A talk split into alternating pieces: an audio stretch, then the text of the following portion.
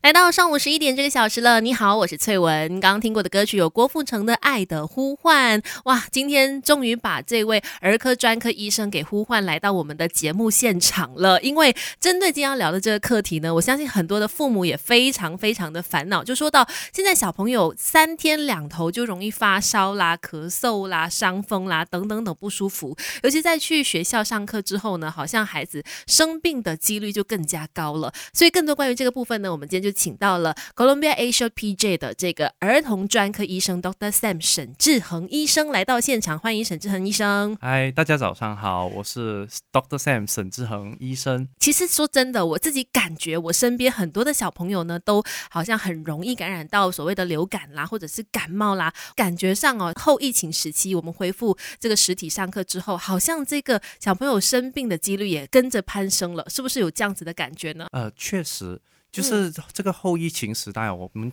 发现到跟疫情之前比，或者是疫情的时候，嗯，病毒感染啊，确实是有高很多，是上升的趋势吗？对，尤其是这些咳嗽、伤风、发烧这种状况呢，在呃儿童确实是看的比较普遍，嗯，尤其是在这一两个月来，嗯，这个情况更加啊，更加上升哦。对，有没有说什么样的年纪的小朋友比较多呢？还是？都有都有，但是大部分呢都是少于这个五岁以五岁以下的小朋友哦。对，其实我在一些数据上面也看到说，五岁以下的小朋友得到好像流感的这个袭击，好像是比较嗯，我们说高风险群，是不是这样子呢？确实，嗯，在医学数据里面哦，少过五岁的孩子，他们得流感的这个风险会比较高，嗯，然后他们得到严重流感的那个严重性也会比。其他孩子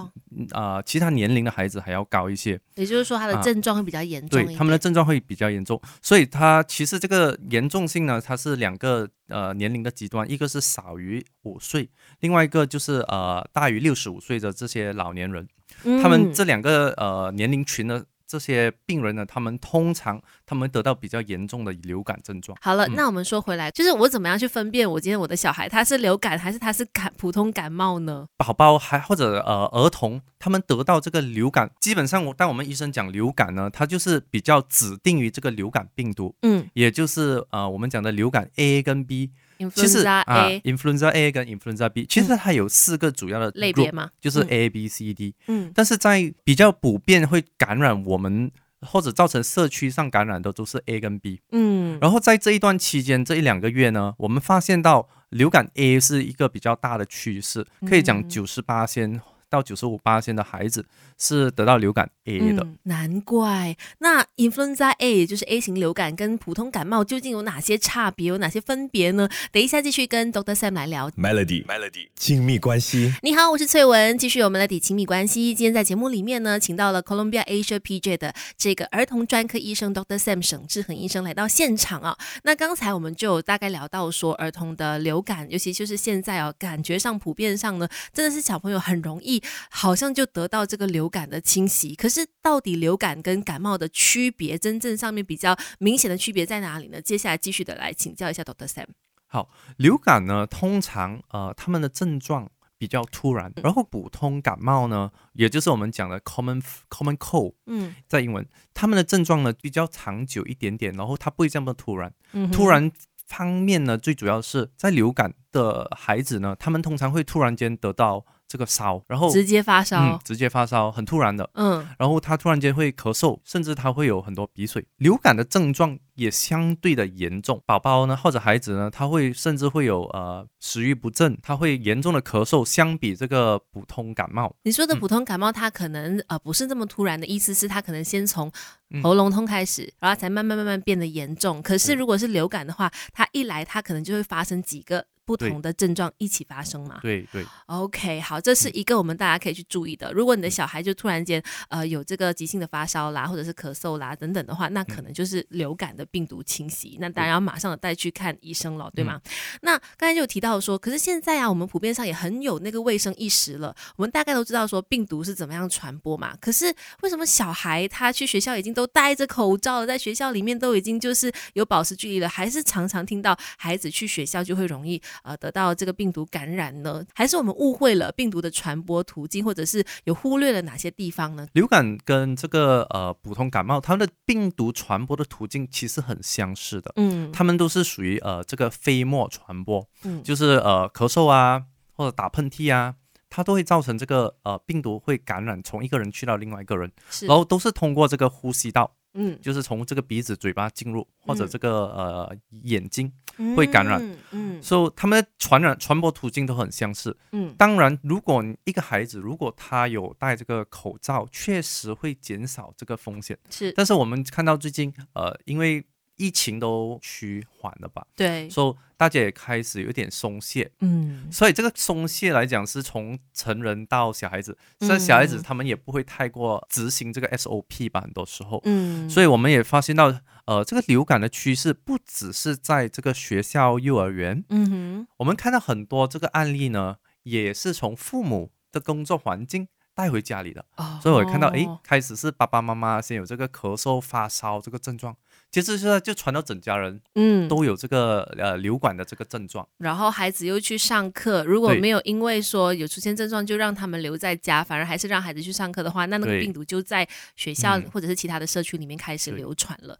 而且我也觉得说，像你刚刚提到说松懈的部分，其实很多时候我会看到小朋友可能对于口罩啊，他也是就是拿下来之后，他可能也会去抓它。其实你也等于就是接触到了那个病毒嘛。如果又没有经常的洗手消毒那些的话，其实你还是很大几率是接触到病毒的。不管是当父母还是做儿女，我们一块做中学 Melody 亲密关系。其实以前我们说流感有季节的嘛，一年两次。对不对？可是现在好像一年到头都是流感、流感、流感、流感的。哎，究竟我们要怎么样去加强自己的防范啦？而且在什么样的情况之下呢？可能家长就要留意了，哎，就要马上把孩子送去看医生。那我们可能先处理前面的那个问题哈，就是呃，我现在一年到头都有这个流感的情况发生，我们要怎么样去加强自己的免疫力，还有孩子的免疫力呢？OK，在我们国家哦，其实呃，这个流感哦，大部分都是在这个一年。到头的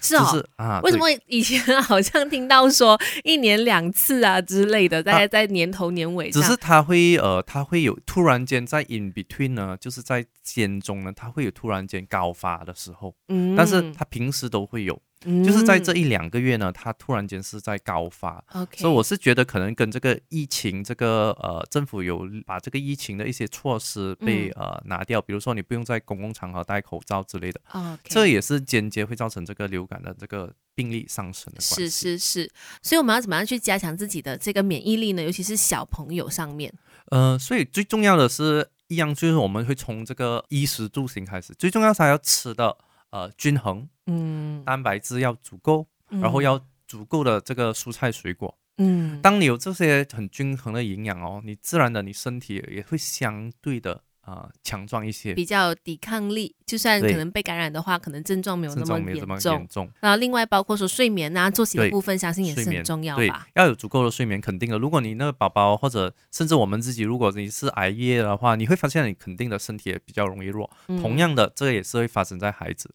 还有要有足够的这个呃户外活动啊，得空啊，拜礼拜就带孩子出去走一走啊，跑一跑啊，嗯，这些都会呃增强他们的这个免疫系统。嗯，其实有必要给孩子补充什么 supplement 啊，那种营养补助品的吗？这个呢，其实呃，在这个 supplement 这种营养补助品或者这些维他命之类的补充啊，嗯，可以，我们会建议。但是我们没有讲，所以特别去推崇或者是特别去鼓励，嗯，毕竟因为这些很多时候它的这个医学证据不是很足够，嗯，但是如果父母问到我，我都会觉得你可以去买一买来试试，但是你不不代表你买了之后你宝宝就会完全不会生病、咳嗽、伤风。除此之外，还有一个很重要的就是呃这个流感的这个疫苗，嗯，其实这个流感的疫苗呢是一个很有效来。预防流感的感染。嗯，其实我自己就想要分享我的例子，我不晓得是不是真的是疫苗真的发挥了作用，因为我的女儿就前阵子上个月才过了她一岁的生日嘛。那你也知道，生日 party 就很多的大人小孩都在都来，然后大家都很热情的很靠近她。其实我发现到说很多小孩都是伤风咳嗽的 的状态的，然后就想说啊。这个 party 过后，女儿应该就会生病了。结果她竟然没事，我在想说，哎，是不是跟她刚刚打了流感疫苗有关系呢？确实是有关系的。嗯，我们发现到，当你打了疫苗之后，肯定的会减少这个被感染的几率。嗯，或者你被感染这个病毒呢？嗯，你的症状也会轻微很多。是，所以其实现在也看到政府鼓励嘛，大家可以每一年的去至少打一次的这个流感的疫苗，对不对？这个流感疫苗呢，我们呃都会建议，尤其是特别少于这个八岁的孩童。嗯，如果你没有打过流感疫苗呢，你需要两针。就是至少要间隔四个星期，嗯，接着下来我们会建议你一年一次，嗯，所以像我女儿她其实才刚一岁，其实她在几个月的时候就已经就是像医生建议的打了两针了，然后接下来可能就是每年再